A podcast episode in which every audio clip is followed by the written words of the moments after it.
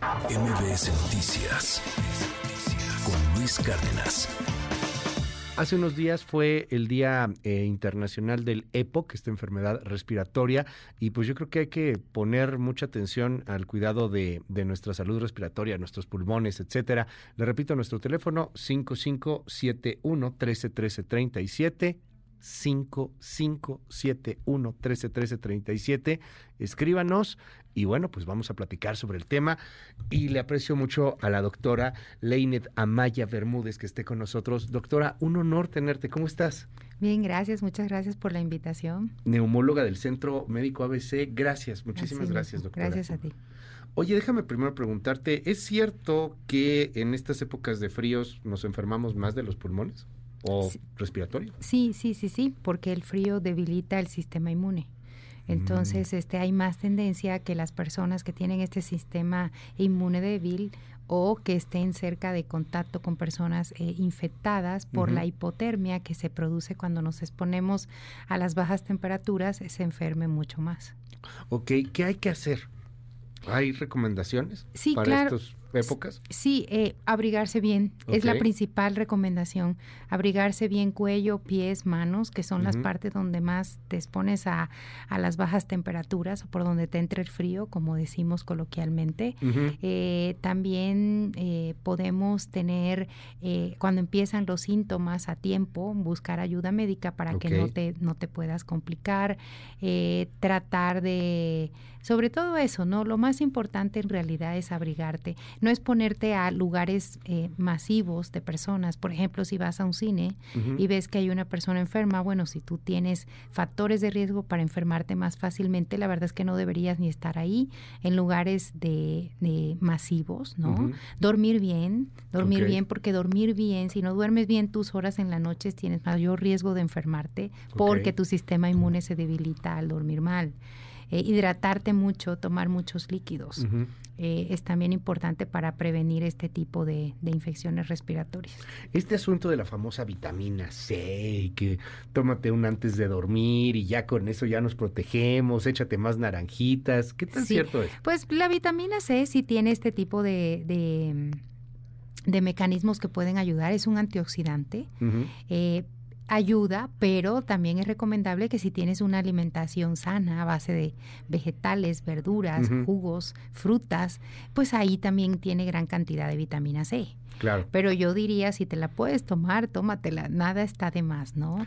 Y, bueno, entender que todo es este eh, enmarcado en cuidarnos, porque pues hay gente muy Gandaya que dice, este, pues ya me tomé la naranjita con el mezcal, ¿verdad? Pero ya me tomé la naranjita, o sea, ya, ya ahí está, ya me protegí y no necesariamente. Eh, ahora, ¿cómo diferenciar entre me está dando una gripita o a lo mejor tengo influenza o el COVID, porque ya se nos olvidó COVID, pero ahí sigue. Hablábamos más temprano de esta alerta que lanzó la Organización Mundial de la Salud, eh, pues por temas que están pasando con esta neumonía, le llaman en China, ¿no? En el norte de China, con, con algunos niños y, y, algunas hospitalizaciones ahí que se están pasando. ¿Cómo vamos diferenciando entre una y otra y otra? ¿Dónde o cómo se hacen pruebas? Eh, hablando de la clínica, que es muy, un factor muy importante, todos estos virus, todo lo que sea viral, generalmente empieza con cuadro de moco nasal, estornudos, eh, mal estado general y sensación en el cuerpo de, de fatiga, de cansancio, ¿no? Pero, por ejemplo, para ya cuando hablamos de influenza o COVID, cuadros eh, que, que, tienen un efecto viral mayor, pues ahí se agrega fiebres, calofríos, eh, muchas veces tos, dependiendo la fase en que esté el virus, ¿no? Y bueno, en cuanto a las pruebas, existen pruebas para hacer diagnóstico diferencial entre COVID, influenza e inclusive eh, en el ABC, por ejemplo, tenemos paneles de neumonías completos, panel virales, en donde te meten un hisopo igual que cuando tú tienes influenza o COVID. Y tenemos una prueba de aproximadamente 15, 16, 18 virus en donde está incluido COVID e influenza. También las hay separadas, ¿no? Para la población general, que pues sí, porque sí tienen un costo un poco alto, este, se pueden hacer ese tipo de pruebas si en realidad quieres saber qué virus te afecta, ¿no? Pero como yo siempre lo digo, acá... es como algo para muy específico, ¿no? Porque en la mayoría de los casos importa saber qué virus es. Sí, sí importa, sí importa, porque si, si hay complicaciones, sabemos a qué nos estamos enfrentando. La única manera es se trata muy diferente la influenza al COVID y también diferente al rinovirus, por ejemplo. Ya son los otros virus que existen. Entonces sí hay que hacer pruebas diagnósticas para, si te complicas, el doctor sabe a qué se está enfrentando y cómo te voy a tratar. ¿El virus va muriendo o lo matas con un medicamento como la mm. bacteria? No, no lo matas. El virus entra, eh, deteriora el sistema inmune, baja los linfocitos que son sus células de defensa para que no te puedas defender y a los 3, 5 días se va. ¿No? En el caso de la influenza, sí es efectivo, hay una relación directa. Un paciente que tenga síntomas de influenza, le das el tratamiento adecuado eh, y enseguida te responde, se te quita la fiebre. Ahí sí vemos una relación causa-efecto, es muy notorio, la mejoría es inmediata. Se te quita todo, porque yo he tenido la desgracia de que me dio influenza dos veces, en dos años consecutivos en estas épocas, te dolía bañarte. A mí me dolía bañarme. O sea, era, era horrible y la fiebre, etcétera, y en cuanto te metías el, medicamento, ¡fum! te curabas. Ese, ese, ese, ese es el tratamiento que ha demostrado una efectividad y una relación. Pero si no te haces pruebas, no puedes saber si tienes influencia y dices que es una gripita, porque al comienzo de los estadios de, la fase inicial no hay fiebre. Oye, dime, dime algo, doctora. Eh, ¿Cuántas veces tienes que tomar vacunas? Porque hay vacuna contra la influenza, entiendo que es cada año, y mucha gente tiene la duda, ¿y COVID? Bueno, ahorita ya eh, la FDA y todo lo de la CDC en Estados Unidos ya quedó que solamente va a haber una vacuna al año, igual que influenza. O sea, ya los que se vacunaron solamente deben hacer eso y, y la verdad es que está bien establecido, ya se está quedando prácticamente como algo más estacional, se ha ido orillando a eso. Sí hay casos, eh, pero no con la gravedad y la magnitud que lo, hubieron el año pasado. Y en este momento la mayoría de los pacientes que tenemos eh, en el hospital, pues son más que todo influenza. Entonces ya vemos como que eh, ya vamos como pasando un poquito lo que vivimos, ¿no? Sin embargo, no hay que descuidarse porque lo que estamos viendo es que los pacientes más afectados con COVID son los que tienen enfermedades asociadas, ya sea pulmonares sistémicas. ¿Cuántas veces hay que vacunarse contra COVID? Aquí hay personas que nos preguntan, repito el número 5571 131337 5571 131337, mándenos WhatsApps. ¿Cuántas veces hay que vacunarse eh, contra COVID? en este momento, lo que nos dicen las directivas de salud es que debe ser una vez al año. Actualmente, con el último refuerzo que salió, que fue hace más o menos dos meses, es una vez al año este y se recomienda pues más que todo en pacientes que tienen factores de riesgo para, para, para vacunarse. Eh, por ejemplo, pacientes con enfermedad como cáncer, enfermedades pulmonares, eh, pacientes que enfermedades debilitantes, eh, personas que están en alto riesgo de tener COVID son las que son prioridad. Sin embargo, todo aquel que se quiera vacunar bien pueda este y, es un beneficio, ¿no? Porque vamos fortaleciendo al sistema inmune para que se defienda de este tipo de enfermedades. Doctora, nos preguntan aquí también que hablamos un poco sobre el EPOC, pero ¿qué es el EPOC? Empezando por ahí. Bueno, el EPOC es una enfermedad pulmonar crónica. Obstructiva porque causa obstrucción bronquial y que se presenta más o la causa más común es por cigarrillo. Eh, tabaquismo, es la causa principal. Eh, hay otra causa, pero en realidad es la que menos vemos, eh, que es una deficiencia de una enzima, pero no, no es lo habitual. O sea, digamos que casi todos los pacientes que tienen EPOC fumaron. Sí, la mayoría sí. En un 87% de los de las personas tienen, tienen EPOC. Ya sea EPOC puede ser tipo bronquitis o tipo enfisema, cualquiera de los dos. Y los dos dan manifestaciones pulmonares diferentes. Entonces hay que ver cuál está afectando a cada paciente, ¿no? Ahora, ¿cómo se trata?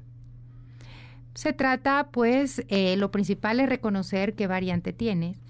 Determinar los síntomas y posteriormente hacer un tratamiento de acuerdo a la clínica que presenta el paciente. Pero tenemos muchos medicamentos, tenemos medicamentos broncodilatadores, hay otro tratamiento a base de esteroides, eh, hay otro tratamiento, por ejemplo, de medicamentos que relajan el músculo liso y por lo tanto generan menos broncodilatación. Porque acá el problema que tenemos es, que hay una obstrucción bronquial, o sea, respiran los pacientes normalmente, pero no pueden sacar el aire. Entonces, mucho de ese aire se queda atrapado porque hay obstrucción del bronquio. que es el principal problema que tenemos en el cuadro del paciente bronquítico. Y en el cuadro, por ejemplo, el paciente que tiene enfisema, que es cuando se forma un daño mayor, que hasta, hasta la clínica ves al paciente y el fenotipo es diferente al bronquítico, pues acá eh, también la, gran mayoría cuando tiene una época avanzada terminan usando oxígeno, ese es otro de los tratamientos. No se cura, ¿verdad?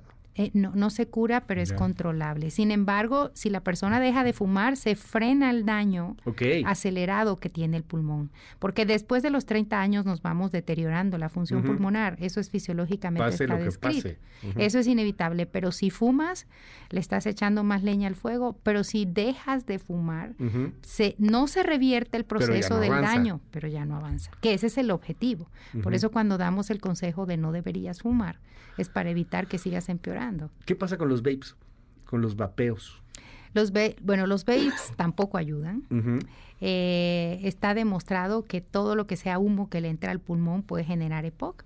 En los vapes eh, aunque no lo digan en los dispositivos, tienen, eh, se, han, se, han, hecho estudios en los que dicen que no tienen nicotina y cuando se investiga sí tienen nicotina, una pequeña parte, pero sí tienen nicotina. Eh, producen EPOC igual, sin embargo, faltan estudios, porque esto es algo más nuevo, para documentar qué tan grave pueden ser. Pero sí, sí, sí hay una relación también directa en que tampoco se recomienda vapes, inclusive muchos lo usaron en un tiempo para dejar de fumar, eso ya se prohibió. Y ahora actualmente decimos no humo, que no entre, que no sea tuyo, es más, no contaminación, o sea, no puedes vivir en Ciudad de México, a muchos, por la altura también. Ese este, punto es bien interesante, porque vivir en la Ciudad de México, tengo entendido, es como fumarte varios cigarrillos diarios, ¿no? pues estás metiéndole muchas eh, moléculas pesadas, ¿no? Todo lo que inhalas en el ambiente tiene material pesado, que todo eso se va a la vía aérea. ¿Qué, qué hacemos? O sea, pues ya vivimos aquí, no nos vamos a ir. Nada, no podemos hacer nada. Nada, para la contaminación solamente medidas de reciclaje, lo que hacemos para conservar el medio ambiente. Pero en lo personal, ¿Qué puedes hacer para evitar la no respires. Si vives en esta ciudad, nada, porque estamos aquí viviendo, ¿no? No hay una medida directa. Te, podría decir, ponte el cubrebocas todo el tiempo, pero no es la idea que vivamos con el cubrebocas Ni siquiera al aire libre, ¿no? O vivir en zonas menos contaminadas. Eh, hay lugares más contaminados, supongo que centro, donde están fábricas, pero hay otras zonas de la ciudad que no son tan contaminadas. ¿Funciona salirte de la ciudad algunos días, aunque luego regresas? pues aire fresco, pues, ¿no? Pues todo ayuda, es aire limpio, es aire limpio que te entre unos días. Pero fíjate, cuando se hacen estudios de autopsia en personas que fallecen, se ven los pulmones con, pues, con hollín. Aunque no haya fumado. Aunque no haya fumado. Aunque la persona por no fuera la contaminación, pero más en el fumador por la nicotina y todos los químicos que tiene. Nos, nos preguntan aquí en el, en el WhatsApp, eh, ¿es bueno para estas fechas inyectarse doloneurobión? ¿Por qué doloneurobión? No, no, no, no tengo eh, ninguna respuesta a eso. No, desde el punto de vista neumológico no lo usamos.